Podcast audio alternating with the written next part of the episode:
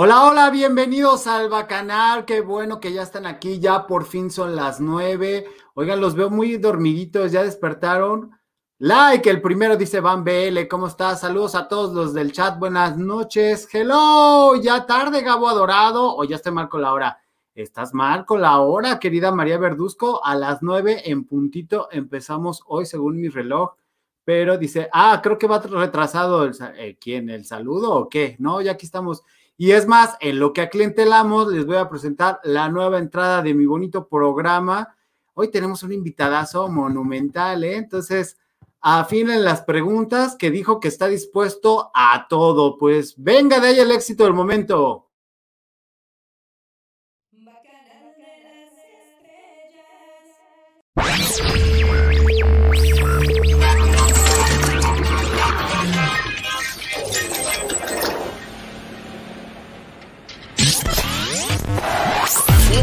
Deja ya tu like, que queremos ya triunfar. Cada día somos más, no te hagas de rogar. Vaca, vaca, bacanal, esto es el bacanal. Las estrellas aquí están, esto es el bacanal.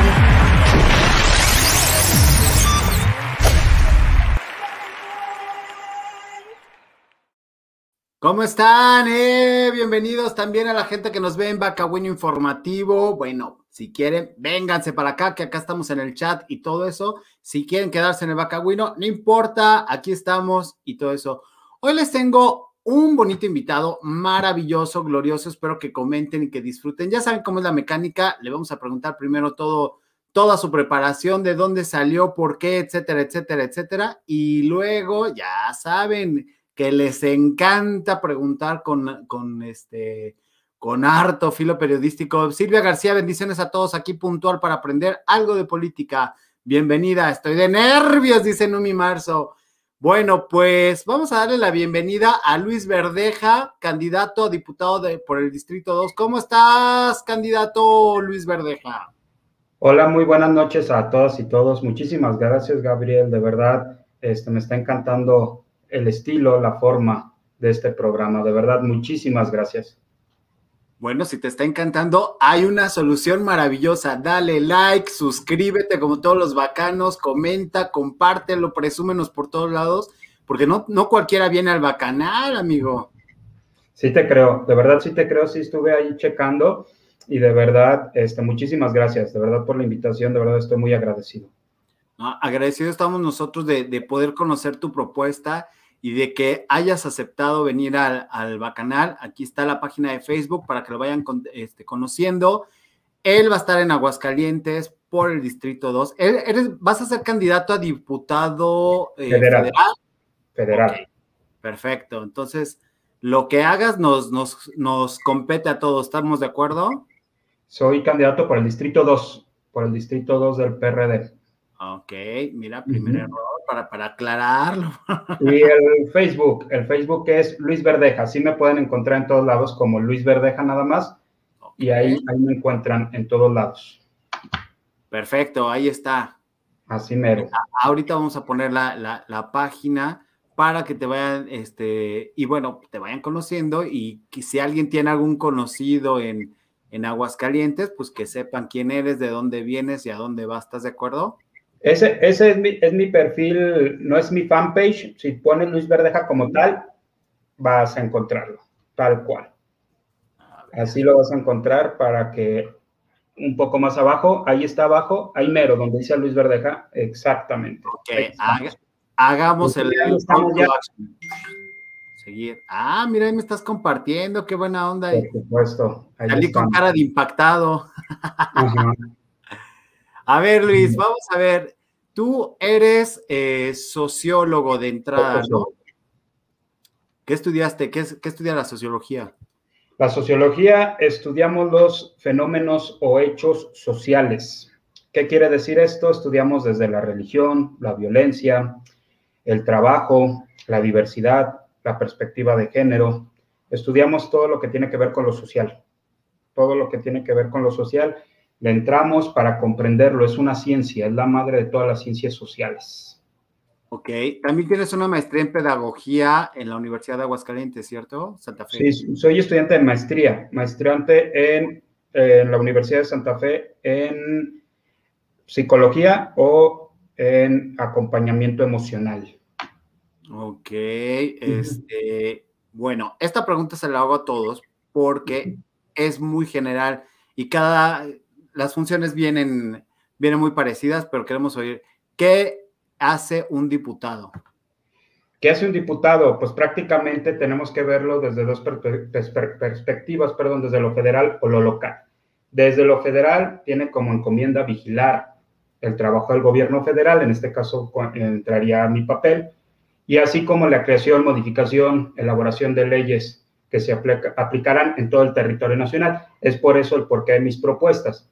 En lo local, pues ya recae aceptar, modificar lo que hacemos los federales, pero también el gasto durante el año fiscal, eh, incluso así como la creación de propuestas, políticas públicas, aceptación de leyes para el Estado.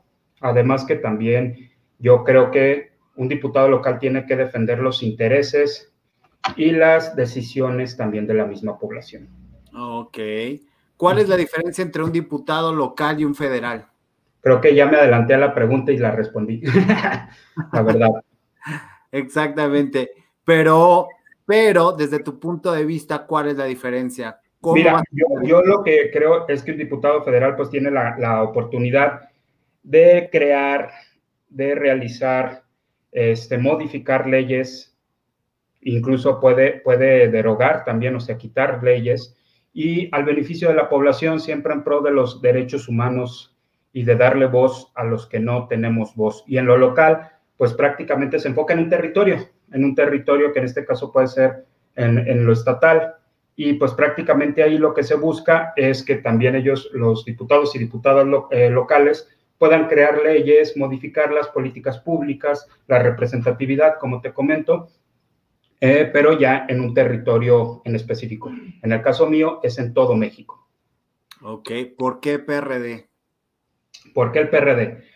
Porque siendo sinceros, el PRD es el único partido que ha representado los derechos humanos. Yo sí soy creyente que el PRD, y lo he visto, ha defendido todas las causas, las voluntades de los movimientos sociales. Sí creo que el PRD es herencia del 68, es herencia de los movimientos estudiantiles, es herencia de los movimientos feministas, de la diversidad. ¿Por qué? Porque suma todas estas causas, les da representatividad y por supuesto las lleva al ámbito eh, político con la creación de leyes. Entonces es por eso que, que me voy por el PRD. Ok.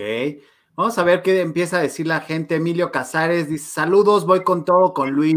Ah, mira, todo el apoyo, dice Luis, Luis Dionisio González, qué gusto. Espero que si son nuevos aquí en el bonito bacanal, le den like, se suscriban, compartan, hagan más grande esta comunidad. Aquí apoyamos a los buenos candidatos.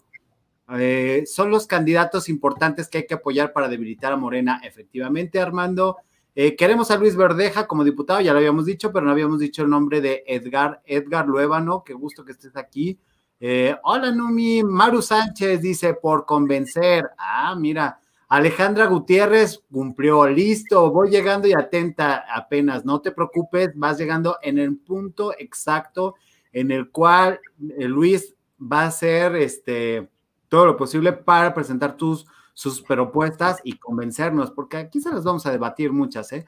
Pues ojalá y todas las promesas se cumplan con todo y paz, ya estamos muy desilusionados. Exactamente. Saludos, qué guapo de traje y todo regio para la entrevista interesante, la plática. Ah, Silvia, para. Ella nos ve desde, desde eh, Canadá para que veas, ¿eh? Para que veas, Luis. ¿Cómo te trajes? Dice Sergio de Nazgul Morena se va. Arturito, su vínculo conexión acaba de unirse ese partido, hundirse en ese partido de Aguascalientes. Víctor Richard, yo voy con Luis Verdeja, el mejor candidato y las mejores propuestas. Muy bien, hombre, traes pero harto rating, bienvenido. Ay, te voy a invitar diario, Luis, qué bueno. No, este, pues muchísimas gracias a toda la gente que me ha demostrado todo su apoyo, de verdad estoy muy agradecido. Ha sido complicado, pero también ha sido bastante rico, bastante padre todo lo que nos hemos llevado de las, de las esperanzas, las propuestas, eh, todo lo que nos comparte la gente. De verdad estoy muy, muy agradecido porque cada casa que toco me lleva un pedacito de la ciudadanía. Y sí, como... en estos tiempos aclara eso, Luis, porque llevarte un pedacito y hacerte rico con un pedacito se puede malinterpretar, Luis. un pedacito, ahí te va, me lleva un pedacito de esa esperanza, de esas ganas de cambiar, de esas ganas de transformar, de esas ganas de verdad de cuando la gente dice ya estamos hartas y hartos. Yo de verdad creo que sí es, es, es auténtico ese hartazgo. Es auténtico ese hartazgo de la gente que no quiere ver a los mismos candidatos, a las mismas candidatas, no quiere ver la misma política. Estamos transformando, estamos transformando la forma de hacer política. Ok, hay algo al respecto que me llamó la atención de tus propuestas, y es que decías que hay una perspectiva o ideología de género. Y tú decías, más bien hay una perspectiva más que una ideología. Quisiera que me hablaras de este concepto, por favor. ¿Qué onda con esto? La ideología de género es un concepto que se ha manejado por los grupos antiderechos o los grupos conservadores que han generado para desvirtuar el movimiento feminista y por supuesto a la diversidad sexual, diciendo que las personas que pertenecemos a la diversidad sexual realmente estamos imponiendo una forma de ver el mundo, ¿sí?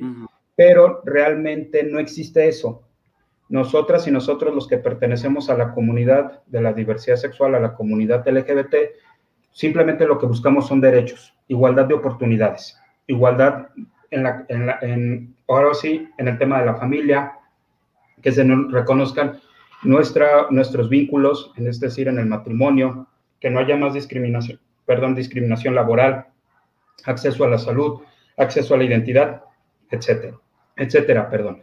Y la perspectiva de género nace con las ciencias sociales, está con las ciencias sociales y es una de las ramas. ¿Para qué? Porque es una categoría de análisis.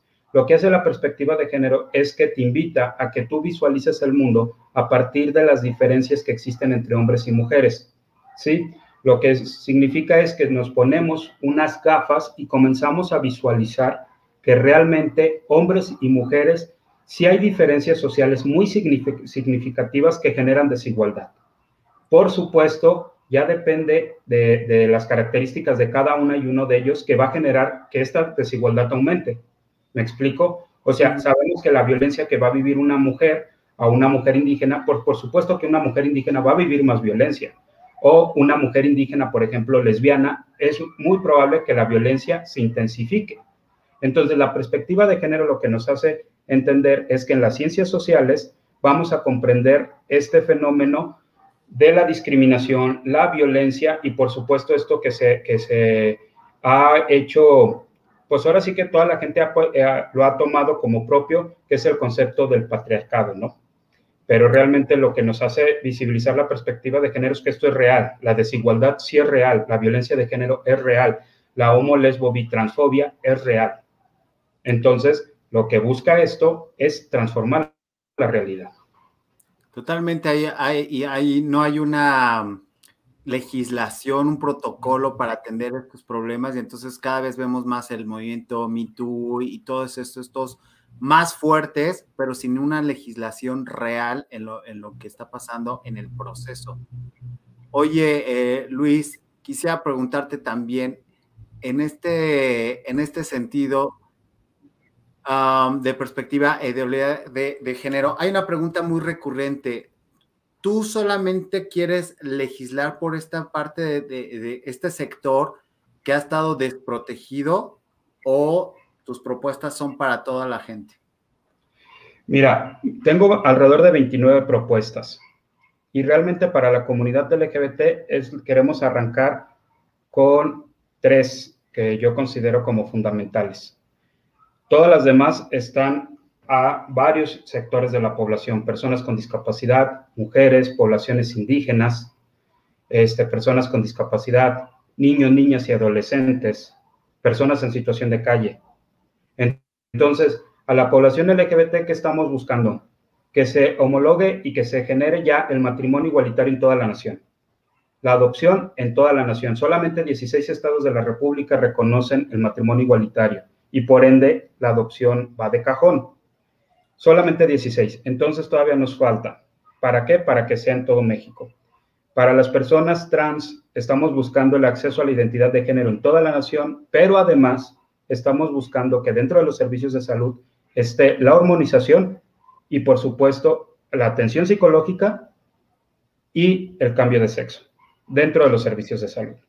Ok, te voy a detener aquí en esta particularmente de, para las personas trans. Ha sido juzgada esta propuesta porque dice mucha gente, oye, pero hay gente que tiene cáncer, que tiene VIH, que tiene otras enfermedades, a lo mejor, no quiero decir prioritarias, pero está en otra, en otro rango, en otra categoría, que quizás pudieran ser atendidas principalmente ya que no tenemos un sistema de salud que se precie o que se que entre dentro de pues de ser bueno, ¿no? Entonces, eh, ¿cómo es posible que se esté priorizando algo más una identidad de género que es parte de la salud mental, por así decirlo. No quiero, no quiero ser peyorativo, pero quiero decirlo porque es una congruencia de cómo te sientes a cómo te ves. Pero hay otras enfermedades que están en otra categoría. Entonces, ¿cómo, cómo lograrías el equilibrio aquí en esta situación que es...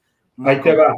En ningún momento se está desvirtuando las demás luchas y la demás atención a las personas, en el caso de personas con cáncer, diabetes, este, hipertensión, VIH, eh, no, al contrario, nos sumamos a sus luchas. Sin embargo, ahí te va, las personas trans no están siendo representadas en, nada.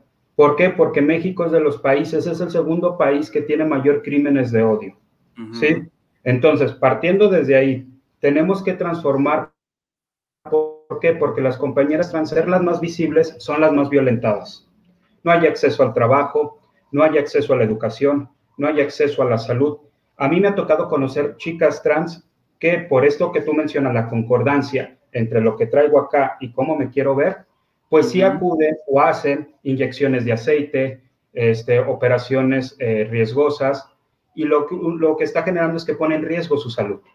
¿Sí? Entonces, lo que nosotros estamos impulsando es un derecho para quien quiera tomarlo. ¿Sí? ¿Qué significa esto? Que las personas tengan esa oportunidad. Va a haber personas trans que va a decir, yo no tengo inconveniente ni siquiera con nada de mi cuerpo. ¿Sí? O sea, mi cuerpo me gusta tal como está. Entonces se le tiene que reconocer los mismos derechos, al igual que aquella o aquel que dice, yo sí quiero modificar mi cuerpo. ¿Sí? Este derecho es para quien lo quiera, para quien lo necesite. Obviamente esto va acompañado de la atención psicológica, por supuesto que va acompañado y también va con toda una reforma porque también tenemos que garantizar lo laboral y lo educativo. México tiene que ser un país libre de transfobia. La historia nos ha enseñado que las personas trans han estado presentes en todo el tiempo. Entonces tenemos que garantizar que no se les siga violentando. Ok, me parece perfecto. Me, me gusta eso que sea este, opcional eso significa que no va a estar priorizado una cosa sobre la otra y queda... No, para nada, para nada. Simplemente se está visibilizando la, la, problemática.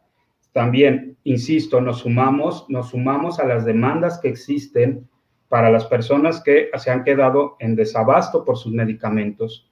O sea, el tema aquí es que estamos hablando de derechos humanos y estamos hablando que los derechos humanos no se debaten.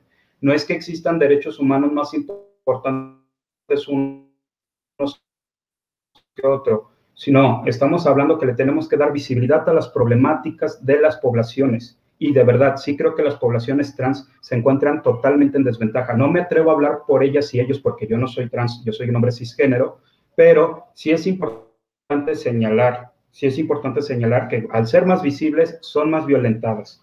Al ser más visibles se les rechazan trabajos, al ser más visibles se les rechaza la educación, al ser más visibles se les rechaza el acceso a la justicia y por supuesto el acceso a la salud. Lo que nosotros estamos buscando e impulsando es que de verdad, de verdad, México las tiene que cobijar y cobijar a todas y todos los compañeros y las compañeras trans. Totalmente. Oye, eh, hay otra que viene muy, muy ad hoc. ¿Serías diputado si no hubiera remuneración, así como pasa en otros países de Europa? Sí, sí sería diputado si no hubiera remuneración, si me dieran la oportunidad de tener otro empleo, por supuesto. Ok. Ahora, eh, Es que a veces te dicen, te dicen, no, quédate en esto. No, yo no soy empresario. Yo, por ejemplo, soy docente. Yo, por ejemplo, eh, trabajo de mis clases, ¿no? De dar conferencias, charlas sobre derechos humanos. Entonces, si me diera la oportunidad que México dijera, va, eres diputado y legislas, pero puedes mantener tu trabajo, no se te va a pagar por esto, pero vas a representar popularmente, le entro, por supuesto que le entro, pero, pero sí que me den chance porque pues también tengo que comer, soy humano igual que todas y todos. Entonces, si me dejan seguir dando mis clases y, y al mismo tiempo ser diputado, por supuesto, por supuesto que le entro. Ok, perdóname que esté viendo el celular, me estaban preguntando, pregúntale cómo le ha afectado a él la pandemia este, siendo docente. Siendo, siendo docente, ahí te va, ahí te va. Duré, he sido docente en varias instituciones del país y en varios ámbitos. He dado clases desde prepa hasta universidad, así como también en diferentes corporaciones de la policía.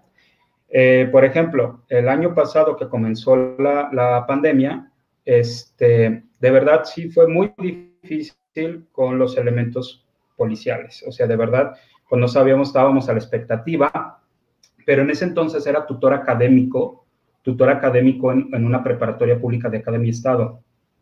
Era de verdad algo bien pesado. Mi reconocimiento y respeto a los maestros, a las maestras de todo México. De verdad, la pandemia nos vino a demostrar la carencia de educación, la carencia en que de verdad no estábamos preparados para saber cómo asimilar estar conectados todo el tiempo, pero también me hizo reflexionar mucho. Entonces, sí creo que ha sido muy difícil, muy difícil, no nada más para nosotros y nosotras los que eh, llegamos a impartir clases o estar uh, dando, dando conferencias, charlas en, a través de una pantalla, sino yo sí creo que de verdad ha sido algo que nos ha invitado a renovarnos, actualizarnos. De verdad ha sido muy difícil y de verdad mi reconocimiento para todas y todos los maestros y maestras.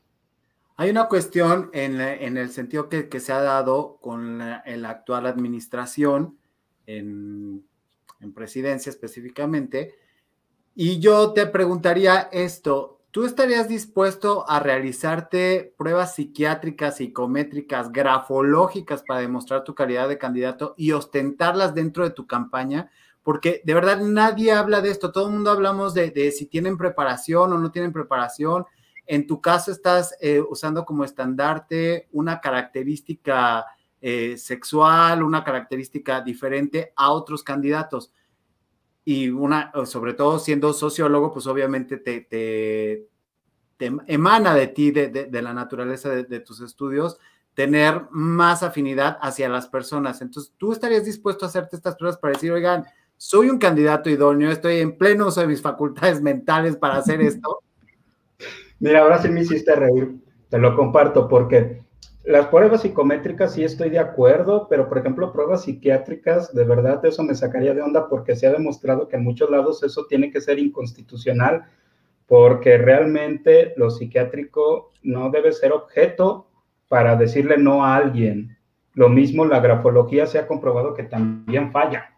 Entonces, este, por supuesto que lo psicométrico me sumo, pero la grafología eh, de acuerdo a mi, porque también tengo bastantes diplomados y especialidades en temas de violencia, se ha demostrado que la grafología también falla, pero eh, en el tema de lo psiquiátrico, pues ahí sí yo hasta me iría por el rollo de que es inconstitucional, porque de verdad tenemos diputadas y diputados federales en la actualidad que no es necesario que les hagan exámenes, es más que evidente que tienen ahí un problemita serio, de verdad serio. Y también hay diputados y diputadas, tanto en lo local que también su homofobia, lesbofobia, transfobia, también llega a ser uno pensar que es un problema más serio, o sea, es un problema que tienen que ir a terapia, de verdad.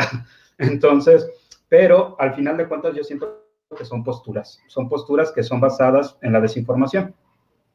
Exactamente. Para toda la gente que está llegando al Bacanal de las Estrellas, tenemos a Luis Verdeja, candidato al Distrito 2 de Aguascalientes, diputado federal, ¿cierto? La candidatura. Diputado federal al Distrito 2 de aquí de Aguascalientes por parte del PRD.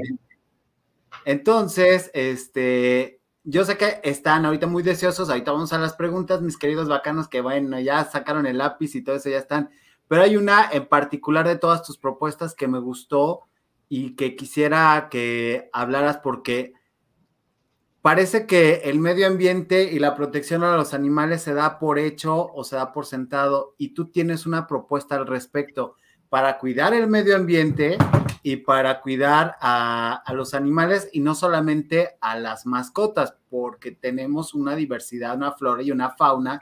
Y me gustó mucho esta propuesta eh, que tienes. ¿Podrías desarrollarla? Ah, pero antes muestra tu playera, por favor, que es como tu logotipo, es como tu insignia. Déjame, te pongo a full de pantalla. Eh, ahí está para que lo identifiquen. Sí, porque estamos orgullosos y orgullosas de existir, que también como, nos han criticado por, utilizar el lenguaje incluyente, de verdad. Este, sí, efectivamente, tenemos una propuesta en torno al medio ambiente y protección de los animales. Te comparto, Gabriel. De verdad, no damos ni un solo, ni un solo volante porque no queremos generar basura. Ni uno solo. ¿Qué estamos haciendo? Vámonos por el medio ambiente como un derecho humano. Reformar el artículo cuarto constitucional. ¿Qué significa? El derecho, el medio ambiente, perdón, no es responsabilidad nada más del Estado, sino también de la sociedad. Vámonos con los objetivos de desarrollo sostenible.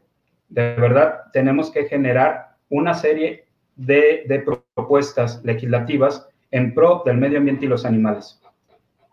¿A qué vamos? Que los animales sean considerados seres sintientes, ¿Qué significa esto? Que sienten como tú y como yo.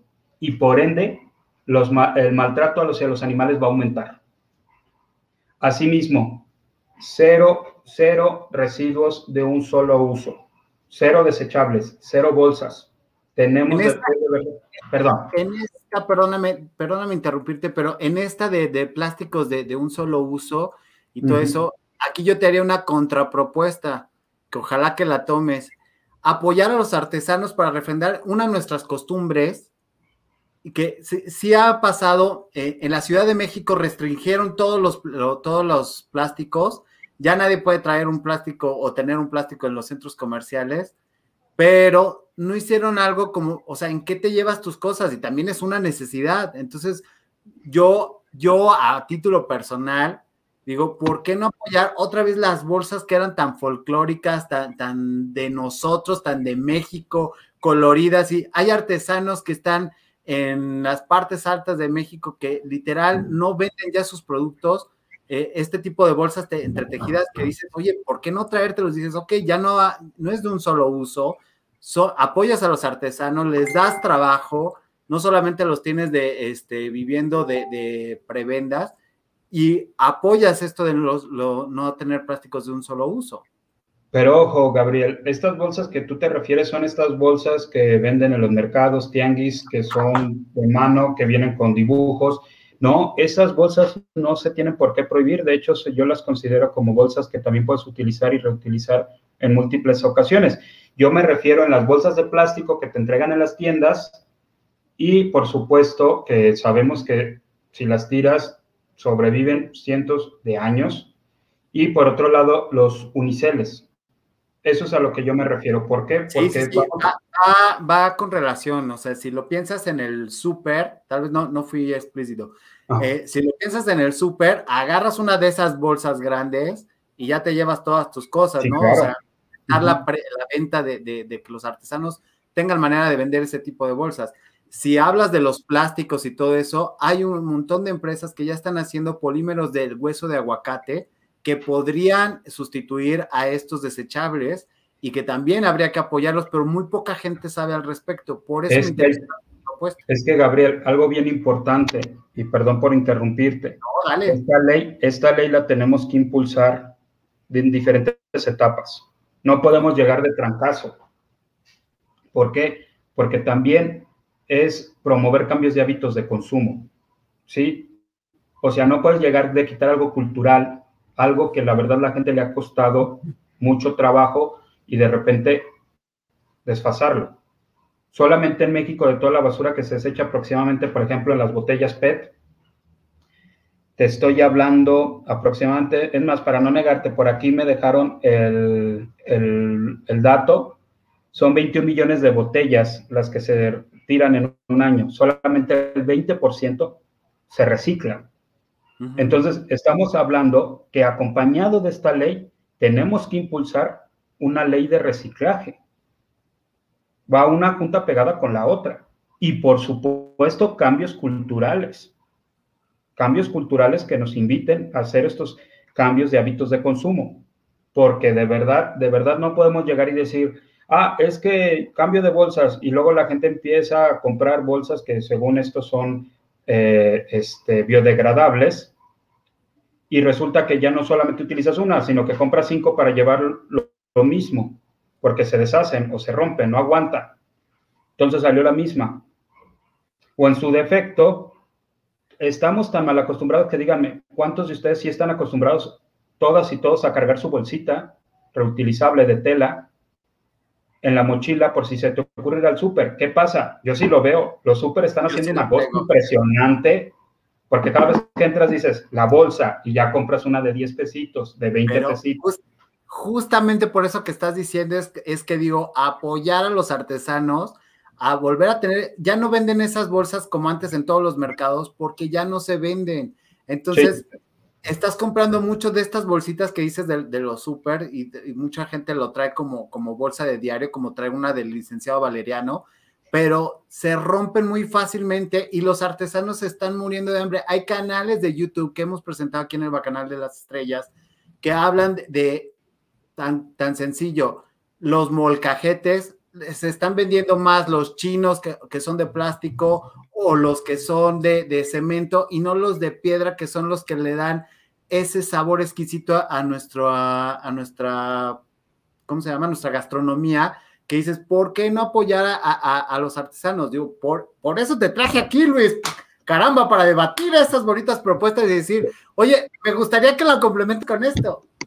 No, y ahí te va. De hecho, mi propuesta, dentro de mis propuestas legislativas, sí está él nuevamente eh, ahora es impulsar a los pueblos originarios, impulsar totalmente el respeto a los derechos humanos de los pueblos indígenas y por supuesto ahí van a entrar también todas las personas que se dedican al comercio a las artesanías porque también es impulsar nuestro folclore. Yo soy ferviente amante del folclore mexicano, es por eso que traigo una máscara de luchador, de hecho. Entonces, de verdad sí creo, sí creo lo que tú mencionas pero también es cierto, es cierto, por supuesto que este tipo de políticas le van a pegar a las empresas, por supuesto que le van a pegar, pero también eso nos invita a buscar alternativas en vez del plástico, ¿no? Tenemos también el aluminio, tenemos, como tú dijiste, el aguacate, tenemos el bambú, tenemos muchísimas herramientas para el cual suplir esto que se estaba haciendo con el plástico, ¿no? Y saber que sí podemos acomodarnos con nuevas formas eh, de consumo.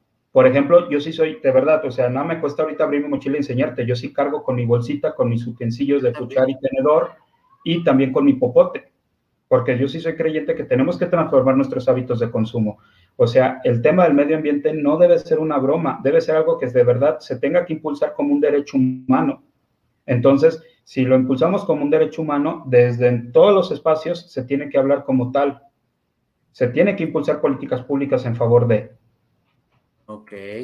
Déjame ir con los bacanos porque ya están desesperados, están en polémica y este y, está funcionando, está funcionando. Ricardo Rivera, saludos, buenas noches. María Verduzco dice, me gusta la inclusión, siempre ha sido algo positivo para la humanidad. Santiago Luna dice, ok, like y viéndolos. Eh, hola, ahí se están saludando entre todos, deseando una buena noche, este Santiago Luna y una plática constructiva, exactamente. Ay, a ver, a ver, a ver, a ver, aquí. Saludos a todos, Armando Garindo, adorado, este fue el primer espléndido del día. Este, ¿qué falta? Esta ya, ya, ya empieza Armando, ya se había tardado mi Armando adorado. ¿Qué falta para tener en México una policía honesta y al servicio del pueblo, Armando? Ahí va. ¿Qué falta para tener? Mira, yo como docente de seguridad pública, sin duda, es un fenómeno transversal. Yo me iría primero por un policía cercano a la ciudadanía, el policía de barrio, el policía de proximidad. Retomar esa confianza en la ciudadanía, retomar esa confianza de la ciudadanía a las instituciones. ¿Por qué? Porque hemos visto últimamente que los policías en nuestro país les falta muchísima capacitación en temas de derechos humanos y perspectiva de género ¿Qué ha generado esto? Ha generado que la gente vea de una forma terrible la forma como los policías actúan ante grupos en situación de desventaja. Lo que vimos en Tulum, lo que vimos en las manifestaciones feministas, lo que hemos visto en diferentes eventos donde la policía hace un uso indebido de la fuerza. Entonces, ¿qué hace falta? Aquí también te voy a decir algo poniéndome de este siendo neutral. Los policías también tienen una situación difícil. Una. Ah, eso es a lo que iba, Gabriel. No se les respeta como autoridad porque en México somos bien igualados y más con esta administración. Dos, eh, si ejercen demasiada fuerza, como pasó en Celaya, que ejercieron demasiada fuerza y toda la gente se fue, no, pobre tamalero, no sé qué, cuando estaban haciendo una detención de un violador de una niña de cuatro años.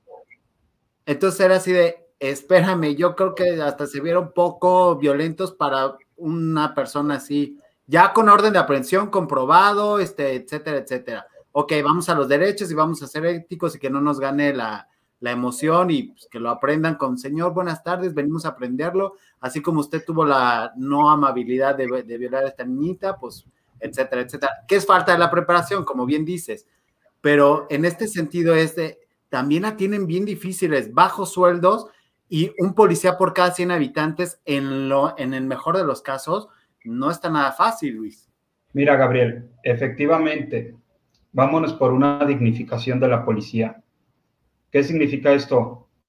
Mayor capacitación, mayores sueldos. Ya dejemos esto de 24 por 48 o 12 por 24 son trabajadores del Estado o del municipio o federales, se les tiene que reconocer sus derechos laborales.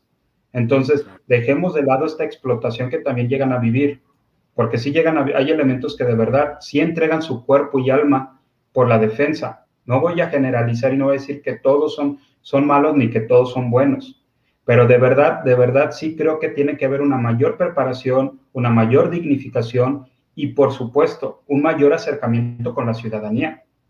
¿Por qué? Porque de verdad es ultra necesario. Tú acabas de mencionar en casos de detenciones, hay protocolos, no se trata de que lleguen de manera violenta ni tampoco pidiendo permiso.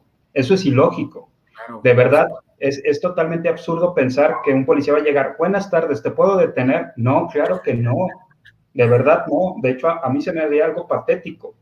Pero sí creo, sí creo de verdad que los protocolos por eso se tienen que hacer transversales desde también la óptica de ellos, de ellas, de los elementos que están en la calle, así como de los especialistas, porque luego me ha tocado leer protocolos que yo digo, oye, esto lo hicieron totalmente en un escritorio, no saben para nada lo que vive un policía.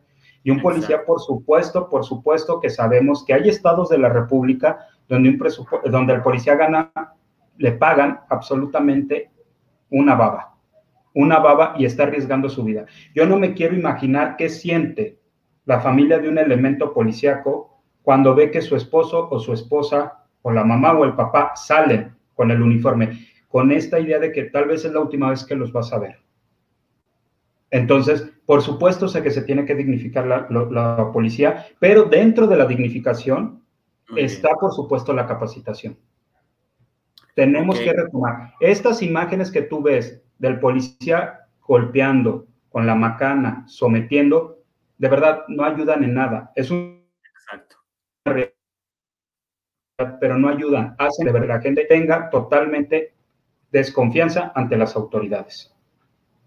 Sí, como tampoco ayudan esta situación que ha estado pasando y las más veces en las que van a detener a un ladrón y todo eso, y toda la, toda la gente específicamente las mujeres, salen y empiezan a agredir a los policías, los graban, los suben, los denostan y salen en, las páginas de Facebook, que Facebook no puedes poner un, este, un like a una persona en bikini, pero sí puedes poner este, violencia multitudinaria y no hay problema, no entiendo por qué.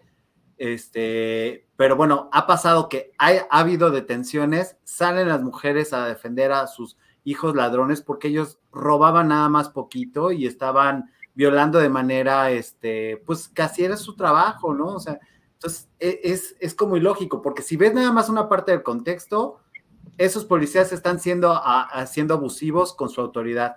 Pero si ya ves todo el otro contexto, dices, pues eh, creo que les faltó todavía fuerza y luego la gente dice, oye, no, pero y entra una controversia absurda en la que si deben o no deben eh, ejercer fuerza bruta, que bien dices, no deberían de hacerlo, pero también... Es un manual, Gabriel, hay un manual y el manual te lo dice claramente, que, cómo debes de actuar en ciertos casos. Si el, presunto culpable este, la persona que está señalada como presunta responsable te agrede verbalmente, tú tienes que actuar de esta manera. Si la persona pone resistencia, tú debes de actuar de esta manera. Si la persona saca un arma, tú debes de actuar de esta manera. O sea, siempre hay un manual donde tú vas a medir cómo debes de actuar. ¿Me explico? Pero, estás de acuerdo que los policías también la tienen muy difícil en esto. A mí me gustaría que dentro de tus propuestas y tu acercamiento con la gente, pues no solamente fueras a, sonreírle a, los humanos y a regalar paletitas, sino que hablaras también con los policías qué están viviendo. Si estás defendiendo, eh, si estás defendiendo las causas de las personas trans que también la han pasado muy mal y que simplemente el hecho de ser trans van a, van a denostar y van a quitarle sus derechos y que las mascotas que también no pueden hablar y que ahí voy a la, siguiente eh, propuesta que también tienes, que me, da mucho gusto que decir, eh, oír, ah, ok, o espérame, esa propuesta me, cuadra porque pues sí, son útiles. Gabriel, dignificación. ¿Qué es la dignificación? Dignificar al policía. De verdad, el policía es un elemento, de verdad, es parte de nuestros elementos más valiosos. ¿Por qué? Porque de verdad lo que necesitamos es simplemente que el policía de verdad se sienta cobijado, protegido, realmente respaldado. Entonces, más allá, más allá, eso, e, es una, una propuesta transversal. La seguridad pública no podemos decir es responsabilidad nada más del Estado, no. Se tiene, se tiene que transversalizar con lo social. Por algo también estamos hablando de una prevención social primaria, lo social. Sabemos que va a tardar mucho tiempo en ver resultados, pero sabemos que es un trabajo entre la ciudadanía y la policía. Por eso, de verdad, insisto, son dos puntos que la gente vuelva a confiar en el policía y el policía también vea a la gente como un aliado. Entonces, de verdad, sí creo que esto, esto, esto se tiene que transformar. Totalmente. La policía, por supuesto, se tiene que dignificar y es a donde yo voy. La dignificación también tiene que ver con la capacitación. Silvia Medina dice, si hiciera pruebas psicológicas, no estarían los gobernantes de hoy. En Canadá los animales son una prioridad y tienen derechos como los humanos y los respetamos. Por eso nos queremos parecer a ti, querida Silvia Medina, con candidatos que estamos presentando hoy. Existe plástico biodegradable, también bolsas de papel que son recicladas. Eh, exacto, aquí el uso que te dan las bolsas de papel, si gustas cuidar del planeta, María Verduzco, que nos vaya en Estados Unidos. Maru Sánchez dice, además de basura, también hay toneladas de alimentos que se tira a la basura. Esto en Estados Unidos particularmente hay cadenas que venden estos alimentos que no están echados a perder, pero que de alguna manera están magullados, por decirlo así coloquialmente, y los vuelven a revender a, personas que son de escasos recursos. ¿Tú copiarías algo así? O sea, ¿propondrías algo así? Mira, es que realmente este, en el tema de los residuos, en el tema de los alimentos, de verdad es algo súper interesante, porque efectivamente muchísimas empresas, negocios, comercios, eh, acá en Aguascalientes tenemos un lugar que se llama el agropecuario, que es donde la gente se surte de frutas y verduras, que es como una central de abastos, y realmente tú sabes que quitan la fruta que ya está un poquito mayugada, el jitomate que se ve un poquito fellito, pero realmente todavía es funcional, está rico, todo, tiene todas sus vitaminas yo lo que propondría es la generación de comedores. Que con toda esa comida se realicen comedores comunitarios que por una mínima cantidad de dos, tres pesos, la persona pueda llevarse un plato rico a la, mesa, ¿no? Y, estos comedores, de verdad, de verdad, yo los impulsaría en las escuelas, en las comunidades, donde de verdad los niños y las niñas no tienen que comer donde de verdad los niños y las niñas, este, a veces a lo mejor lo único que se comen es una bolsita de chetos, una bolsita de papitas. y si también queremos comer, exactamente, salen dos pesos, tres pesos una bolsita de frituras, y yo lo que impulsaría es que todos estos eh, toneladas de alimentos, órale, todos los días ir distribuyendo, aquí te dejo las la, eh, rejillas con jitomate, vámonos a hacer sopa, sopa, y vamos a hacer ensaladas, y vamos a hacer, y que se, de verdad se utilicen comedores comunitarios y es una forma de retribución social. Me parece perfecto. Mira, aquí María Verduzco nos dice una buena idea. La bolsa de Ixtle sería lo ideal en México. Exacto, ese es mi punto. Muy bien, gracias. Este, tienes razón, otros países utilizan este tipo de plásticos. Bueno, eso ya lo leímos. Este, ya dieron su like y háganle caso a Carol Beagle, por favor. Todos los que se están conectando, este, bueno, pues conéctense. Entonces, ahí va Aitana que dice, oye, puro bla, bla, bla, y duro y duro, y, y qué onda. Hay una cuestión también que pasa con el PRI, con el PAN y con el PRD. Obviamente no estamos esperando, digo, tú eres, tú eres nuevo en esta nueva generación que pretende darle una, un, un refresh al PRD, pero la sociedad estamos muy ofendidos de lo que pasó y de alguna manera mucha gente tomamos eh, o tomaron el voto de castigo y por eso está la actual administración. Entonces, ahora es, el reclamo es, ¿cómo podemos volver a confiar otra vez en el PRI, en el el PRD, si en el pasado no lo hicieron mal, no lo hicieron de todo bien, no lo hicieron este, pésimo. Hoy estamos extrañándolos algunos, pero ¿cómo resarcir ese daño, Luis? ¿Estás de acuerdo que es un compromisote de, ok, te decimos como ciudadano, convénceme, ¿cómo vuelvo a creer en ti? Si estuviéramos hablando de esto que hablas de los derechos de, la dignificación, sería de, ok, ya me pegaste, ya, pero sí me dabas el gasto, pero me amaste, pero me engañaste, ¿Cómo regreso la confianza a ustedes, PRI, PAN, PRD, en tu caso, este PRD? Mira, yo sí soy creyente y me sumo a ese hartazgo, me sumo totalmente a, a, este, a, esta, este rechazo que tiene la ciudadanía hacia las autoridades. Yo sí creo que debemos de retomar lo que es nuestro. De verdad, tiene que regresar a la política el pueblo. El pueblo debe de ser realmente el que mande y no esta división de pueblos de decir quién está a favor mío y quién está en contra. No se trata de chairos contra fifis, no se trata de ricos contra, contra pobres, perdón. Se trata simplemente de retomar, reforzar los derechos humanos. ¿Por qué? Porque México de verdad, de verdad está muy lastimado. Yo no creo, yo no creo que la actual administración ganó por un voto de castigo, ganó por un voto de esperanza, que es diferente. ¿Por qué? Porque sí creo que la gente de verdad tenía fe de que iba a haber un cambio. De verdad la gente tenía fe de que se iban a hacer las cosas mejores. Pero realmente hemos visto con bastante, mm, ahora sí, sacados de onda, que no está, se está dando los resultados. ¿Por qué? Porque efectivamente yo sí creo que se han agarrado de todos lados, se han agarrado y se ha creado una fuerza política que se sigue señalando que se sigue hablando de los que están en el poder, de la mafia del poder, y yo digo, pues creo que le estoy teniendo más miedo a la mafia del no poder. Entonces... bien dijo alguna vez uno de, los movimientos que vino, aquí Gilberto Lozano y nos habló de la aristocracia, específicamente para, para darle crédito a, a, quien lo dijo. Y habla de la caquistocracia, que es elegir a lo más inepto, lo más inservible, y parece que eso es en el sentido sin denostar, porque obviamente sé que no es tu, tu rubro, pero sí, yo digo, sí, ok, ya no dieron resultados, perfecto. Este 6 de junio tenemos el, el derecho, la obligación de ir a votar y todo eso. Pero yo en particular, Luis, al haberte traído aquí, conocer tus propuestas, que te digo, yo encajo con esta, con esta, con esta, con esta, porque este, también te voy a decir, ok, me parece perfecto lo que estás diciendo, ¿cómo te voy a exigir a ti? O sea, ¿cuál es tu propuesta para yo exigirte lo que me estás prometiendo ahorita en campaña? Porque ahorita en campaña, bueno, yo ya te adoré, ya tienes mi voto y eso que no estoy en Aguascalientes. Pero si yo estuviera ahí, me gustaría saber cómo te voy a exigir que me cumplas esto que me estás diciendo, porque me gustan tus propuestas, porque voy a confiar en ti. Y probablemente si yo estuviera en Aguascalientes, diría, ok, ahí te va mi, mi, voto y mi confianza. Pero ¿cómo te voy a exigir que me cumplas? Pues ahí te va, así de sencillo. Yo sí creo que de verdad cualquier, eh, cualquier servidor público, y en este caso principalmente los políticos, de verdad sí tienen que estar nuevamente a una evaluación constante.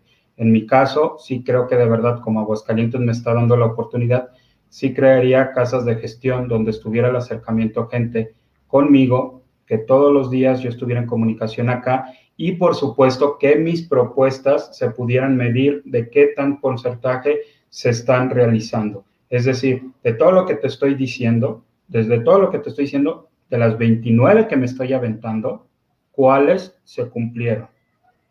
Y de verdad yo sí creo que si no las cumpliste, no me representaste, vas abajo de servidor público. Así de sencillo. Si no estás cumpliendo, vetado del servicio público tanta cantidad de años. Eso me lleva a la idea de, una cosa que se prometió para esta administración fue la revocación de mandato y que actualmente la estamos exigiendo no ha pasado. Sin embargo, sí, diputados, presidentes municipales, senadores ya pueden reelegirse y me da terror que puedan reelegirse más. Entonces quisiera Exactamente. estaría mejor periodos más cortos para que sí haya una reelección o, tú cómo lo ves esta, esta cuestión de la rebelión? Alguna vez en la facultad me dijo un maestro, la democracia en México está mal, la democracia en México tiene que ser más pronta y expedita en el acercamiento con la ciudadanía. Es decir, que, tiene, que tenemos que estar totalmente cercanos a la gente. La democracia tiene que ser también continua. Dijo, si tú cada seis años o cada cuatro tienes, o cada dos, tienes relaciones sexuales, ¿eso es vida sexual? No. Entonces, ¿es democracia? No. Entonces, sí creo que tiene que haber un acercamiento ciudadano. Ahí sí tendríamos que ver la forma de generar una estrategia para que exista un acercamiento ciudadano y que de verdad haya, ahora sí, nuevamente retomo esta confianza, esta confianza, porque de verdad mucha gente también se me acerca y me dice, ¿y cómo lo voy a, lo voy a poder contactar desde ahorita?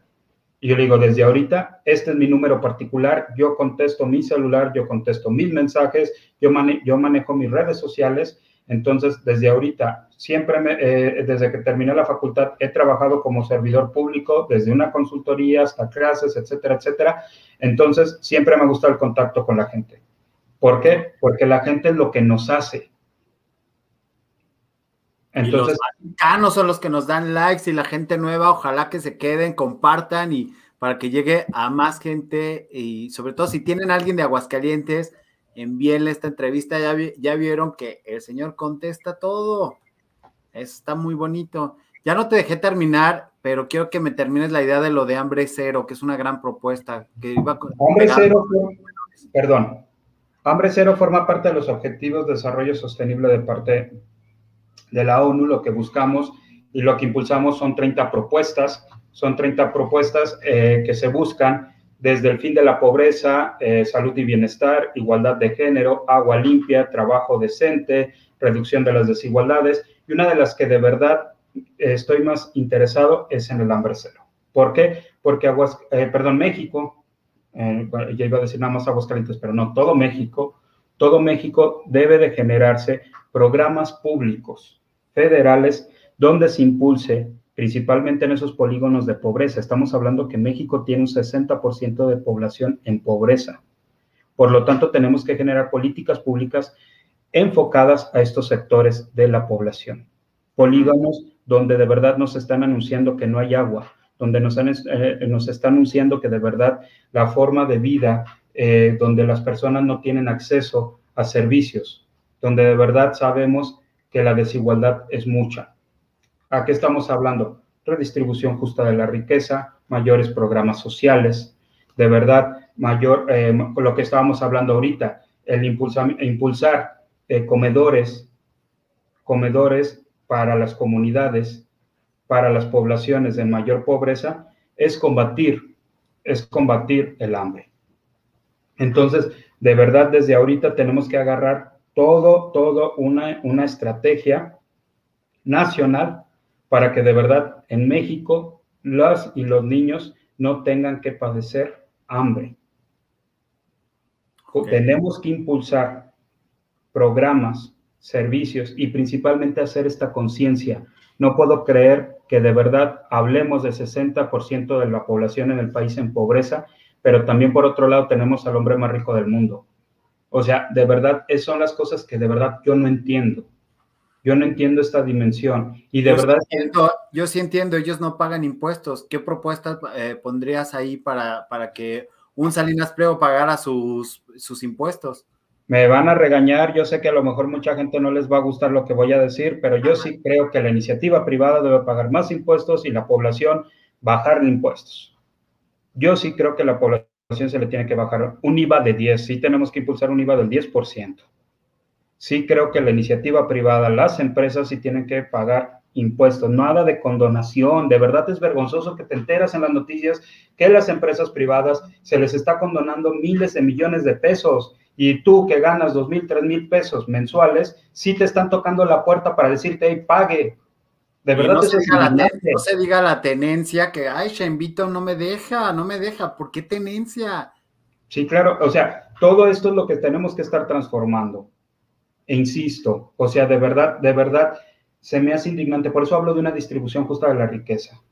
O sea, de verdad, de verdad, sí, si tú estás generando mucho y si tú, de verdad, tu empresa está generando tanto, pues paga más impuestos. Lo siento, yo sé que mucha gente no le gusta esta propuesta, pero de verdad sí creo que porque la población en extrema pobreza, en pobreza, tiene que pagar tan elevado un IVA. Ok, mira, este, déjame ser, este, tratemos de ser más concisos para que darle más gente voz y voto. Y te sí, perdón, mucho, eh, Lili dice, eh, hambre cero es como dar el pescado, o sea... No. Ok. No, no, no, no, no, no, no. Hambre cero no es como dar el pescado. Hambre cero forma parte de un, toda una serie de objetivos que tienen que tener todo, todos los países. ¿Por qué no promover la cultura de la sustentabilidad? Por supuesto, esa es la idea. Por eso yo, estoy diciendo, las mismas empresas que desperdician la comida deberían de donarla para que estos eh, sea trasladada a los comedores comunitarios y los comedores comunitarios sean llevados a las eh, escuelas de, este, de las comunidades más pobres del país. Primer punto bien importante, si matamos dos pájaros de un tiro. ¿Por qué? Porque viene muy fuerte en el ámbito legislativo combatir la obesidad y se quiere eh, que ningún niño con, compre dulces, que quede prohibido. Entonces, ¿cómo vas a combatir que un ámbito tan cultural y arraigado en las poblaciones como el, hecho de las cooperativas o el hecho de la señora que está afuera de, los, de las escuelas vendiendo sus dulces cuando sabes que son los niños que a lo mejor es la única comida que hacen? Entonces, si llevamos estos comedores, Así pueden tener acceso a un plato del buen comer, que lleve sus verduras, que lleve sus vitaminas, etcétera, etcétera, ¿no? Entonces estamos promoviendo dos cosas. Tendrían hexagonitos, porque eso también ya me ha modificado muchísimo mi hambre y todo. O sea, encuentro dos hexagonitos, ya no lo quiero comer. Obviamente no. Este. APL. Siendo contador, aplica el mismo porcentaje y paga más quien gana más. El tema es que solamente alguien como nosotros, clase medieros, nos persiguen y descuentan mucho más que a otros. Ahí lo tiene. Ahí lo tiene exactamente. ¿Por qué? Porque, insisto, de verdad, cero tolerancia, cero tolerancia en el caso de las empresas en condonación de impuestos. Ok, qué buena entrevista, Luis, sin duda una buena opción. Así es, Luis, Luis Dionisio, ya te iba a decir Luis Donaldo. Ay, no, no, no, no, qué cosas. Discúlpame, señor Verdeja.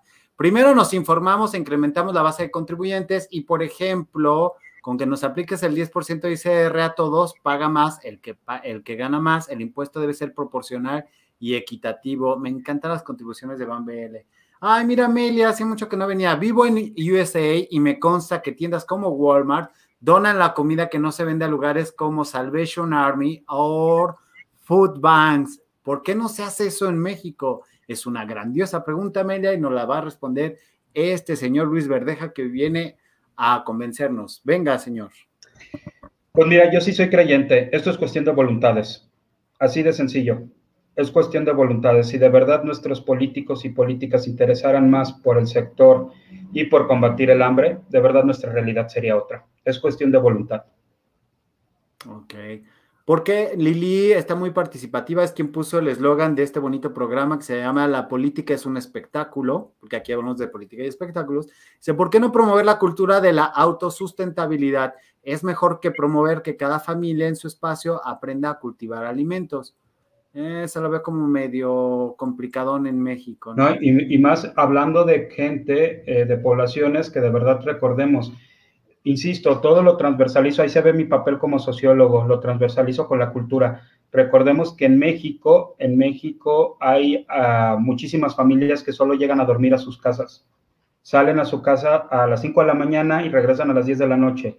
Entonces, vámonos a dormir, vámonos a dormir y realmente ni siquiera hay tiempo tiempo para ponernos a plantar, a cuidar. Eh, a mí me encantan las plantas, pero de verdad también tenemos que pensar en toda la cultura, la cultura laboral que hay en nuestro país. Uy, no, bueno, yo traigo, pero atravesadito los de, capital humano, que es lo que menos ejercen. Este, Enrique Peñalosa dice, ¿eres hijo del comandante Verdeja, que en paz descanse? Fíjense que fue mi familiar, sí fue mi familiar, este, efectivamente sí fue mi familiar, el comandante Verdeja, pero ya hace muchos años, no me tocó conocerlo, pero sí me comentó mi mamá que tuve un pariente policía. Ok. Es más importante que los niños estén estudiando y no en la calle siendo explotados. Ese Totalmente. Es el punto. Ese es el punto y es otra de las propuestas que tiene, que tiene Luis y en este momento es tu momento de brillar. Venga. Vámonos por un sistema integral para niños y niñas este, en contra de la violencia y la delincuencia. ¿Qué significa esto? Vamos a impulsar toda una serie de modificaciones en redes sociales, patrullaje cibernético y por supuesto también vamos a impulsar en la televisión, se, se prohíban ciertos programas con contenidos violentos que también entren con el tema del crimen organizado, el narco, etcétera, ¿Para qué? Para que se deje naturalizar la violencia. Y por otro lado, yo sé que esta propuesta es una realidad en México, son 16 estados. Vamos a impulsar la adopción entre parejas homo, lesbo, maternales para que los niños y las niñas, siempre pensando en el bienestar del menor, tengan acceso a una familia. Tengan acceso a una familia. Entonces, vamos, por supuesto que las niñas y los niños y adolescentes también son nuestra prioridad. Ok. Hay otra propuesta que también me gustó muchísimo, eh, que es en este, bueno, ya hablamos de, la adopción y todo eso, hablas de la propuesta de vivienda asequible para gente de situación en calle, que va correlacionado con todas estas propuestas que, ya has mencionado.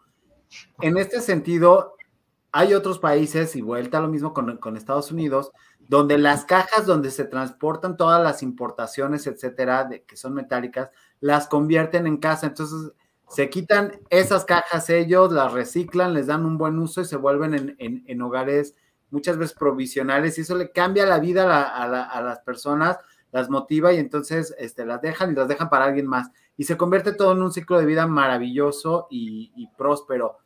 ¿Cómo pretenderías tú que las viviendas asequibles para la gente de situación de calle, específicamente en Aguascalientes, y que sea palpable?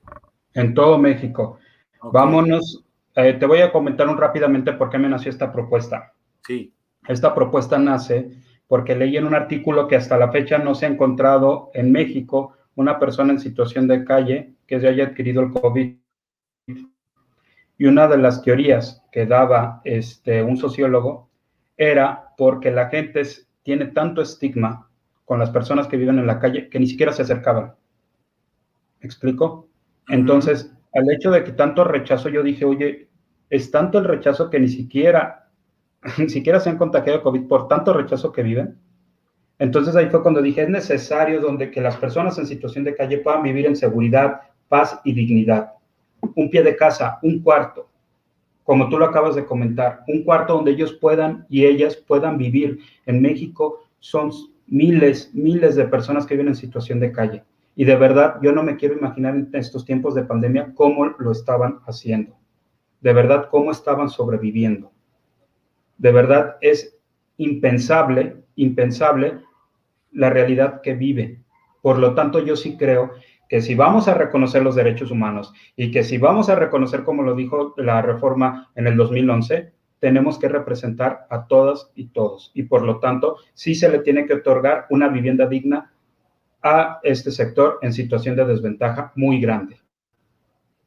Ok, Armando Galindo retoma el anterior comentario, el anterior punto dice, estimado Luis, Tu comentario respecto al pago de IVA de empresas y el pueblo es lo mismo que piensa AMLO. La gran diferencia es que yo no pienso que los empresarios son malos. Ahí está contestado. Listo. Lili, ¿cómo vas a promover que todos los ambulantes paguen impuestos? ¡Pum! Ah, caray, fíjate, fíjate, eso me lo llevo, Lili. No había pensado en los ambulantes. No los había pensado totalmente, me la llevo de tarea. Pero me gusta, me gusta. Te digo que todos los bacanos son inteligentísimos y empiezan a preguntar cosas que, ay, mamá. México tiene un gran número de comerciantes ambulantes, los cuales no pagan impuestos. ¿Qué hacer para que ellos se integren al comercio formal? Que yo aquí me iría más a los empresarios como Ricardo Salinas, pero que no paga impuestos. O sea, es así sí, los comerciantes, toda la clase trabajadora, ya los pagamos de alguna manera en la compra. Digo, está bien que, pongan también los, los ambulantes, etcétera. Pero primero los empresarios, o sea, no nos hagamos, es un problema real que ellos tienen demasiadas exenciones de impuestos. Sí, totalmente, o sea, de verdad yo me voy por esos empresarios, o sea, esto me lo llevo de tarea porque sí, efectivamente son tantos sectores de la población que no había pensado en los ambulantes, de verdad. Entonces, eh, yo sí siento, y me, sumo a lo que tú mencionas, o sea, vámonos con los empresarios y estos empresarios que de verdad son miles de millones de pesos o millones de pesos que son condonados, ¿no? Sí, antes de ir con Sergio de Nazgul, que, me daba mucho orgullo que ya, ya hay gente de Aguascalientes aquí, más de los que ya había. Dice, el IVA lo pagamos todos, es un impuesto al consumo, lo que se va desde el ISR. Ay, mi Van BL siempre aclarándonos. Muchas gracias, Van BL, te adoro. En Aguascalientes, dice Sergio de Nazgul, eh, tenemos un problema constante con la concesionaria de agua. ¿Hay alguna propuesta relativa? Órale, señor, póngase a chambear, señor Verdeja. Sobre el agua, híjole, es un tema local. Ya vienen nuestras diputadas y diputados locales, candidatas y candidatos. Hay que exigirles, exigirles qué onda con el tema del agua. ¿Por qué? Porque en, este caso, en este caso, eh, digo, te voy a detener aquí. Eh, sí, yo sé que es más de los locales, pero los federales, ¿cómo van a ayudar a esto? Porque también tú vives en Aguascalientes, entonces, ¿cómo va, cómo va a ver esto? O sea, no dejárselo a los demás, sino cómo vas a forzar o cómo vas a hacer la integración de equipo para poder solucionar algo. Pues ahora sí, nos vamos a ir con la exigencia estratégica. Si no se está dando resolución por parte de lo local, ahora sí, darles ahora sí las llamadas de atención, porque de verdad es importantísimo este tema del agua. O sea, acá Gabriel, recibos de 85 mil pesos de agua de seis meses. O sea, es impensable, es impensable la realidad que se vive en tema del agua por los costos, el, gasto, los costos que se están cobrando tan elevados en algunas casas, pero sí creo, sí creo que es un, eh, de verdad tenemos que sumarnos de una forma estratégica para realmente exigir que de verdad hagan algo, hagan algo, porque de verdad sí es una deuda y es una deuda que tienen las autoridades con la población de Aguascalientes. Qué paradójico que se llaman Aguascalientes y que tienen problemas con el agua. Y estamos en grado cero, ¿eh? o sea, ya estamos a punto de no tener ni una gota de agua. Ok, Mollito dice, los ambulantes sí pagan una cuota al municipio y otra a su dirigente y uno más a los de derecho del piso, pero bueno, esa, esa es otra historia. Los que no pagan impuestos en el comercio informal tienen demasiado dinero y no tienen seguridad social sus empleados. Yo conozco a muchos que tienen más dinero que todos los del chat. ¡Ay! ¡Qué fuerte! Este, pero a los ambulantes, ya mi Carol Vigo me dio la razón, a los ambulantes les cobran derecho de piso siempre que pasa alguien según de la alcaldía correspondiente le dan su respectiva cooperación. Esto también es una circunstancia que afecta mucho a los ambulantes, ¿eh?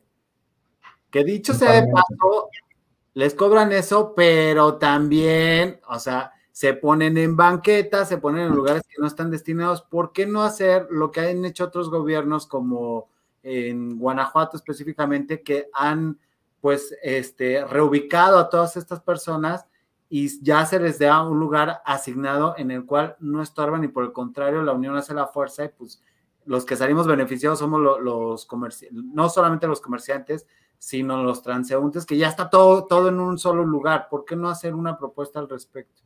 No, y de verdad sí me la llevo, o sea, de verdad sí me llevo esta propuesta de verdad de generar de generar y escuchar, escuchar principalmente a este sector de la población, a los ambulantes, porque de verdad eh, también siento que es un sector que al igual se tiene, se tiene que representar. Ahora sí me llevo esta propuesta, me llevo la idea y a trabajarle. Y no solamente te la vas a llevar, te voy a estar dando guerra para que si nos hagas caso, pues digo, por, por supuesto. Este, Alma Lilia, muchas gracias por, por ser la primera espléndida de la noche, te lo agradezco. Eso ayuda a que el bonito canal crezca. También hay otras formas de ayudar a crecer este bonito canal, que no lo hemos puesto porque estoy bien metido este, exigiéndole resultados al señor Verdeja para que nos, nos cumpla.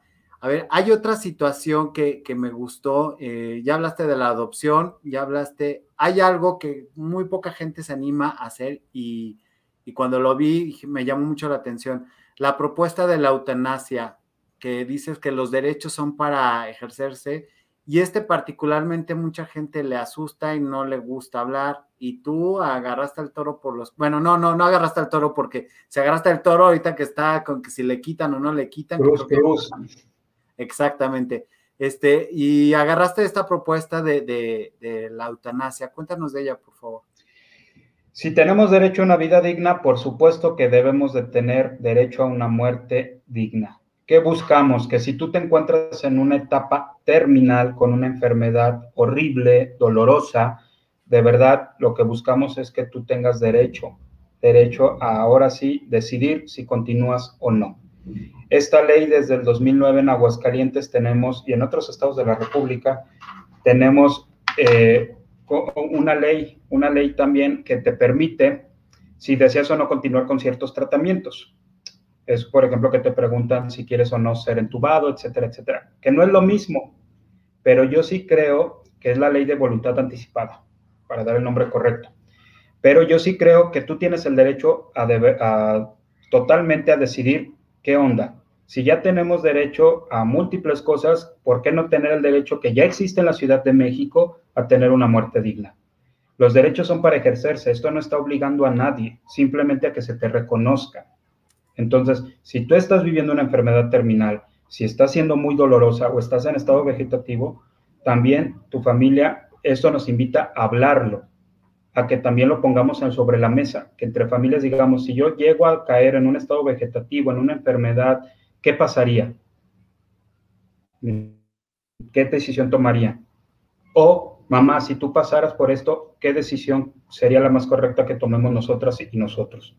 ¿Por qué? Porque esta propuesta no solamente es en el tema médico, sino también va incluido en la cuestión de la atención psicológica por el hecho de que a lo mejor un hijo o una hija tome una decisión y no te caiga el sentido de culpa, o también viene con cuidados paliativos. ¿Sí? Entonces viene con toda una transformación al tema de la salud. Tienes unas chambototototas, Luis, que bueno. No te quiero, no te quiero contar cómo te vamos a estar exigiendo, porque sé que sé que puedes llegar, sé que tienes también un, este, una formación de activismo y por eso te preocupa la gente y, eso fue lo que me llamó la atención. Eh, ahora tenemos a Sergio de Nazgul. Dice, ¿hay alguna propuesta para la creación en programas de apoyo con personas de discapacidades diferentes que ya se le dice? Sergio. Eh, ¿Cómo se le dice? Ay, perdón, se me fue el, se me fue el término. Diversidad funcional. Diversidad funcional, gracias. Eh, Sergio, te respondo. Vámonos por un México sin límites. Mucha gente cuando me escucha decir eso se asusta. Límites para las personas con discapacidad. Transformarlo en físico, es decir, calles, estructuras, baños, etcétera. Mayor programa de empleo. Son muy pocos los estados de la República que tienen bolsa de trabajo para personas con discapacidad. Asimismo, cultura de las personas con discapacidad escuela para las personas con discapacidad. Se me hace increíble, yo no sé cómo le están haciendo ahorita las niñas, niños y adolescentes con alguna discapacidad para el tema de, la brecha digital. De verdad tenemos que darle mayor apertura al tema. Cero discriminación a las personas con discapacidad. Ocupo laboral en servicios públicos para las personas con discapacidad. Es decir, que en, las dependencias también existan personas con discapacidad y un porcentaje. No estoy hablando porque luego dicen, ah, con uno ya la armamos. No, un porcentaje. Sí, Entonces, De verdad, de verdad tenemos que transformar esto. México. Te me, te me estás friseando un poquito. Vamos a darle oportunidad al, al buffering para que se se ponga a corriente. Dicen esto de la eutanasia, yo estoy de acuerdo con el invitado, dice Jacer Margarita, adorada. Mi Amelia dice, ¿por qué el mexicano se ríe de la muerte, pero no le gusta hablar de esos temas? Mi esposo y yo sí tenemos definido lo que haremos si enfermamos o morimos. Tienes mucha razón, Amelia, porque, pues porque somos cacarandosos y por nuestra cultura somos remiedosos, bien dicen. Yo estoy a favor de la eutanasia, aquí es legal, creo que nada más en Oregon, Oregon dice John Emanuel Ramos. Este, creo que San Luis Potosí aceptan tus ideas, son un estado conservador. Ah, bueno, pues este, Hazel Margarita, nada más que él es de Aguascalientes, también es un estado conservador, pero pues. Demasiado. ¿Cómo, ¿Cómo te trata esto? Yo no quiero ahondar mucho en esa situación, porque me parece que a las personas se les debe juzgar por sus ideas eh, más que por otra, eh, otra cuestión, pero ya que dice esto, estas ideas que son tan progresistas, ¿cómo han sido recibidas? Mira, no te voy a echar mentiras. Eh, actualmente estuvimos trabajando en algo que le decimos el toca-toca, que vamos casa por casa presentando las propuestas con todas las medidas sanitarias, el uso de cubrebocas, gel, etcétera. Pero este, la gente las recibe bien. La gente las ve bien. ¿Por qué? Porque sí cree que son necesarias de verdad son como dos, tres casas las que sí nos han dicho, ya escuché tus, eh, tus propuestas en la radio, ya las vi en internet, no estoy nada de acuerdo y me cierran la puerta. Pero han sido pocas. La mayoría de la población te escucha, la mayoría de la población te cuestiona, la mayoría de la población de verdad te dice, oye, sí es cierto, no había visto de esta manera el tema de la eutanasia, sí creo que el tema, aquí en Aguascalientes el matrimonio igualitario y la adopción ya es una realidad desde el 2019, entonces también eso genera que te familiarices con, las ideas. Obviamente hay gente que ni siquiera sabía. Hay gente que decía, ah, caray, ¿a poco aquí ya se pueden casar? Por supuesto que ya nos podemos casar, ya podemos adoptar. Entonces, cuando ya les dices, dicen, ah, bueno, pues entonces que sí sea en todo México, ¿no? Entonces, sí realmente es todo un reto. ¿Por qué? Porque es mover conciencias. Y de verdad no hay que tenerle miedo al tema de los derechos humanos. No hay nada más inhumano que creer que alguien no tiene derechos humanos. ¿Por qué eh, tomar una característica personal como tu sexualidad como estandarte? Ahí te va. No es que sea un estandarte, pero sí es una forma de visibilizar. Okay. Yo sí creo que la población de la diversidad sexual no ha sido representada políticamente. Entonces, si de verdad queremos impulsar también el voto, pues tiene que haber representatividad. Por supuesto que tiene que haber representatividad. Entonces, si, si de verdad te sientes representado, pues vas a ejercerlo. Vas a decir, este chavo, esta chava me entiende, entiende mis problemáticas y como tú lo sabes, te lo acabo de decir, no solamente voy por el tema de la diversidad, voy por un montón de temas que de verdad es una agenda en pro de los derechos humanos.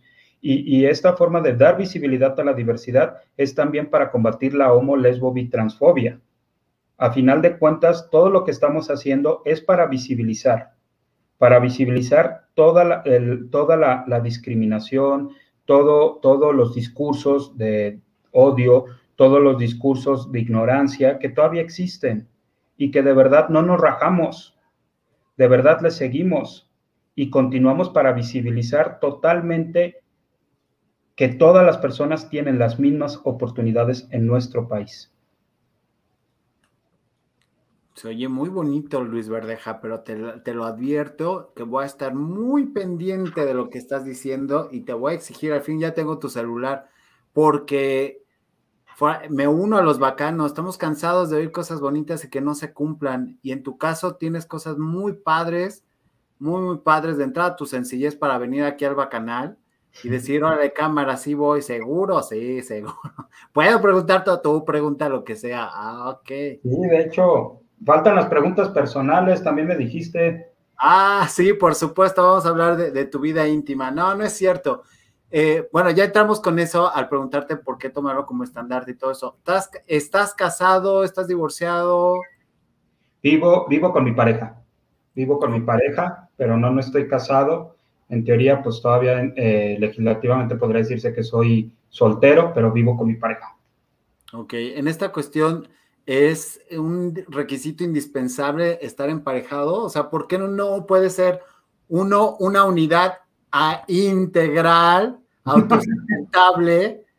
que no necesites de, más. O sea, ¿por qué tienes que estar casado para un trabajo o para una diputación o por algo así? No, para nada. De hecho, de hecho siempre se me ha hecho algo que yo critico, fíjate, porque también eso se me hace bien curioso. ¿Por qué tienen que impulsar? Y siempre es como su estandarte, ¿no?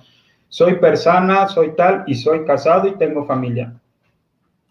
¿Para qué? O sea, realmente yo también sí soy de la idea de ¿para qué? O sea, ¿vas a llevar al ruedo a tu familia o qué onda? O sea, yo también sí soy de esa idea trato de manejar mi, vida con, mi pareja con mucho respeto y de verdad este, es algo que también yo respeto mucho de él, que también él maneja sus límites con respecto a los temas eh, políticos, pero, pero de verdad es algo que yo en lo personal tampoco tengo por qué negarlo, sin embargo no es mi estandarte, o sea, no es mi estandarte hablar, hablar de, de lo que hago y de lo que no hago.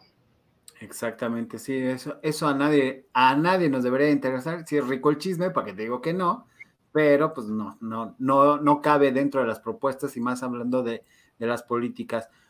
Oye, este, dice Sergio de, de Nazgul, muchos votaremos contra Morena y es la oportunidad de oro para que la oposición, para hacer cosas bien de alguna manera el PRD se está poniendo las pilas con candidatos sumamente fuertes, con, propuestas sumamente coherentes. Perdón, es que están pasando gritando. Sí, ya, ya, ya escuché. Entonces, este, dice Ricardo Rivera, adelante la LGBTT, ahí faltan más T's y más plus. Este, bravo por el Consejo General del INE que queda fuera Salgado Macedonio. Estos señores están también en otras noticias, pero parece que este, Salgado Macedonio, yo no cantaría victoria hasta que pasen las cosas. En ese sentido, ¿qué mensaje le darías para la gente que todavía duda de su voto para pensar en una opción como la tuya? ¿Qué mensaje les doy? Vámonos por realmente una representatividad. Vámonos realmente por una representatividad en pro de los derechos humanos. Vámonos de verdad a combatir, a combatir la desigualdad, la discriminación yo al igual que tú sé lo que es la discriminación, la violencia. Yo al igual que tú sé lo que no es traer ni un peso en la bolsa. Yo al igual que tú sé lo que es batallar para estudiar. Yo al igual que tú sé lo que es el señalamiento. Yo al igual que tú sé lo que es que no te reconozcan tus derechos, que para el Estado no seas nadie. Entonces, vámonos de una vez a representar, a representar a todas esas poblaciones, porque si todas las minorías nos sumamos, vamos a ser la mayoría en este país. Ah, qué bonito se oye eso, pero sí, sí es cierto, sí es cierto. Bueno, recapitulando, señores, para que luego digan que no, este, en, en esta situación tiene una propuesta para las mascotas, para los animales, tiene una propuesta para los indigentes, tiene una propuesta para comedores, tienes una propuesta para adopción, tienes una propuesta para, para la comunidad LGBT, pero no solamente para ellos, también la dignificación de la persona. ¿Estamos de acuerdo? Sí para la policía en seguridad pública, para niños, niñas y adolescentes, para el medio ambiente. Hay también de una que no mencionamos, la cultura como un derecho humano, homologar los conceptos de cultura desde lo federal, estatal y lo municipal para que realmente se tomen en serio los programas culturales y la promoción de la cultura, regresar el presupuesto a las asociaciones civiles en pro de los derechos humanos. Y principalmente en el tema también ambientalista, crear la ley federal para la protección de activistas del medio ambiente, porque realmente en México en los últimos años se han asesinado muchísimos activistas en pro del medio ambiente. ¿Qué? ¿No?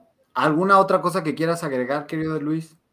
No, nada más, muchísimas gracias que ya a toda la banda que ya estamos casi hora y media escuchándome, de verdad, muchísimas gracias, muchísimas gracias a toda la gente que nos ha estado escuchando, de verdad, eh, valoro muchísimo a toda la gente que me ha estado apoyando, a toda la gente que le gustaron mis propuestas, denle me gusta eh, a Luis Verdeja, ahí van a poder ver todo, todo lo que estamos impulsando, una política diferente, una política de representatividad y una política progresista. Mira, aquí te va este, algunos comentarios. Alfonso Estrada, buenas noches, Gabriel, mis respetos, es nuestro galán del texto porque escribe magistral. Este, mis respetos para Luis Arkham Verdeja. ¿Sí se pronuncia Arkham o Arkham? No, de hecho ahí te va Arkham. Eh, soy fanático de Batman y Arkham es el manicomio. Entonces, eso me lo preguntaron mucho, yo no me animé. Bueno, ya, basta. Ese es el nombre de mi Facebook personal, pero mi nombre es Luis Verdeja como tal. No, no, bueno. Sin enarbolar nada. el YouTube, en YouTube el título y ya, así sencillo. Pero sí, Arkham es el manicomio de DC Comics de Batman, donde tienen encerrado el Guasén. Te encargo, ¿eh? O sea, y, y, no te pregunté eso y bueno. No, de hecho no, se me hizo muy natural que lo estuviéramos hablando así y dije, qué hermoso y qué bonito. Oso durante hora y media. Me retiro de los espectáculos. No, no, no, para nada. Yo no lo tomé a mal, ni mucho menos. De hecho, no te quise corregir. Dije, no, pues está bien. Sí, para que quedara mal y ya, este, si te va mal o no. Ah, yo sé quién es y ni siquiera pregunta. Para nada, para nada. Al contrario, al contrario. Estoy muy agradecido. Yo no tengo inconveniente. Este, de verdad ninguno, o sea. Bueno, déjame terminar con los bacanos. Dice, nada de su vida personal, pero Aguascalientes es un estado muy conservador, al igual que San Luis Potosí. Mucha suerte. Este, estimado Luis, cuando ganes tu diputación, nuevamente al bacanal, ¿eh? ¿Qué tal? Ya, ya te están haciendo compromiso para que regreses y para que triunfes. Qué bueno. Eh, Sergio, como dijo don Ángel Verdugo, un funcionario público debe estar dispuesto a tomar decisiones impopulares cuando es necesario Luis está dispuesto a tomar de decisiones dolorosas en aras del bien común. Qué buena pregunta de Sergio. A ver, échele, señor Verdeja. Siempre y cuando no se violenten los derechos humanos y no sean cuestiones inconstitucionales, totalmente. Yo no vengo a cumplir berrinches. Yo no vengo a ah. cumplir berrinches que dijeron por ahí, si no, si no se, si no está aprobado por la Constitución, si es un algo inconstitucional, reformamos la Constitución para nada. No son berrinches. Yo me voy por todo lo que diga la Suprema Corte, yo me voy por todo lo que digan los derechos humanos. Ok, Alejandra Gutiérrez dice, muy bien, me gustó la plática, esto es mejor que Paquita la del barrio o Adame. Ay, Paquita la del barrio es gloriosa, del otro ni les digo. Muy buena suerte, Luis Verdeja, te dice John Emanuel. Este, Aitana, por ahí dice, me entusiasma mucho que los candidatos tengan propuestas pro mascotas. Ojalá que quien llegue a ganar lo cumpla. Pues aquí ya dijo que lo vamos a exigir, querida Aitana. Entonces, este, síguelo ahí en su bonita página para de hecho, El jueves tenemos una caminata de mascotas, ahí puedes bajarle y ahí vas a ver entre las de mis imágenes, tenemos una caminata de mascotas el día jueves acá en Aguascalientes. Ahí incluso ahí se ve entre las fotografías, ahí está, de patita de perro, ya le subiste un poquito, es la rosa aimero, de pata de perro. ¿Por qué? Porque sí es uno de los temas más importantes que nosotros queremos promover el respeto a nuestras mascotas. Enrique Peñalosa dice, soy fan de Ángel Verdugo desde Aguascalientes. Felicitaciones a Luis y a Gabriel, fue interesante. Gracias, Enrique. Eso es lo que yo quería. Saludos a Luis Verdeja, dice Fabiola Landa. Pues eh, si no tienes algo más que agregar, este amigo, yo creo que hemos llegado al final de tu, de tu bonita plática. Compartan a todos los que les gustó la plática, llévenlo a todos lados. Eh, como dice Lili, don Ángel se refería al tema de seguridad y este tema no escuché que se tratara, pero llegué tarde. Llegaste tarde, Lili, porque sí hablamos de los policías y de la seguridad y todo eso, pero tú, adorada, mira, que lo vuelva a decir Luis, Todavía tenemos un minutito. Venga, señor. Luis. Rápidamente, vámonos por dos puntos. Eh, la dignificación de la policía tenemos que dignificar desde lo federal a la policía y, por supuesto, crear también un mayor presupuesto a la prevención del delito. Si queremos que la policía y las instituciones de seguridad pública retomen al policía de barrio, retomen estrategias de prevención, nada de recortes. Y también yo, yo también una de las propuestas que también eh, estoy totalmente convencido es que militares a los cuarteles. La seguridad pública es asunto de policía, no de soldados no del ejército. Y a los soldados se les trata como la institución más importante de México y no como multiusos, creo yo. Pero bueno, Exactamente. Es a título personal. María Verdugo, que siempre está asidua, dice, suerte a esos candidatos honorables y decentes. Suerte, Luis. Espero y no nos decepciones. Te están dando su voto de confianza y creo que con la confianza no, se, se Luis, te agradezco infinitamente. Quiero hacer un compromiso. Si te va bien en las bonitas elecciones, que espero Dios que sí, vuelvas a venir aquí al Bacanal y seas parte eh, integral siempre que quieras. Muchísimas gracias, Gabriel, de verdad. Espero que esta no sea la última vez, gane o pierda, de verdad, invítame, me la pasé muy, muy bien. Me encantó la charla, muy amena, me encantó la participación de la gente, de verdad, muchísimas gracias. Analicen, cuestionen, regañen, de verdad, si ven a los candidatas y candidatos tocar sus puertas, recíbanlos, cuestionenlos, critíquenlos, es nuestra oportunidad, de verdad. Y este 6 de junio, pues a salir a votar. Y voten por Luis Verdeja.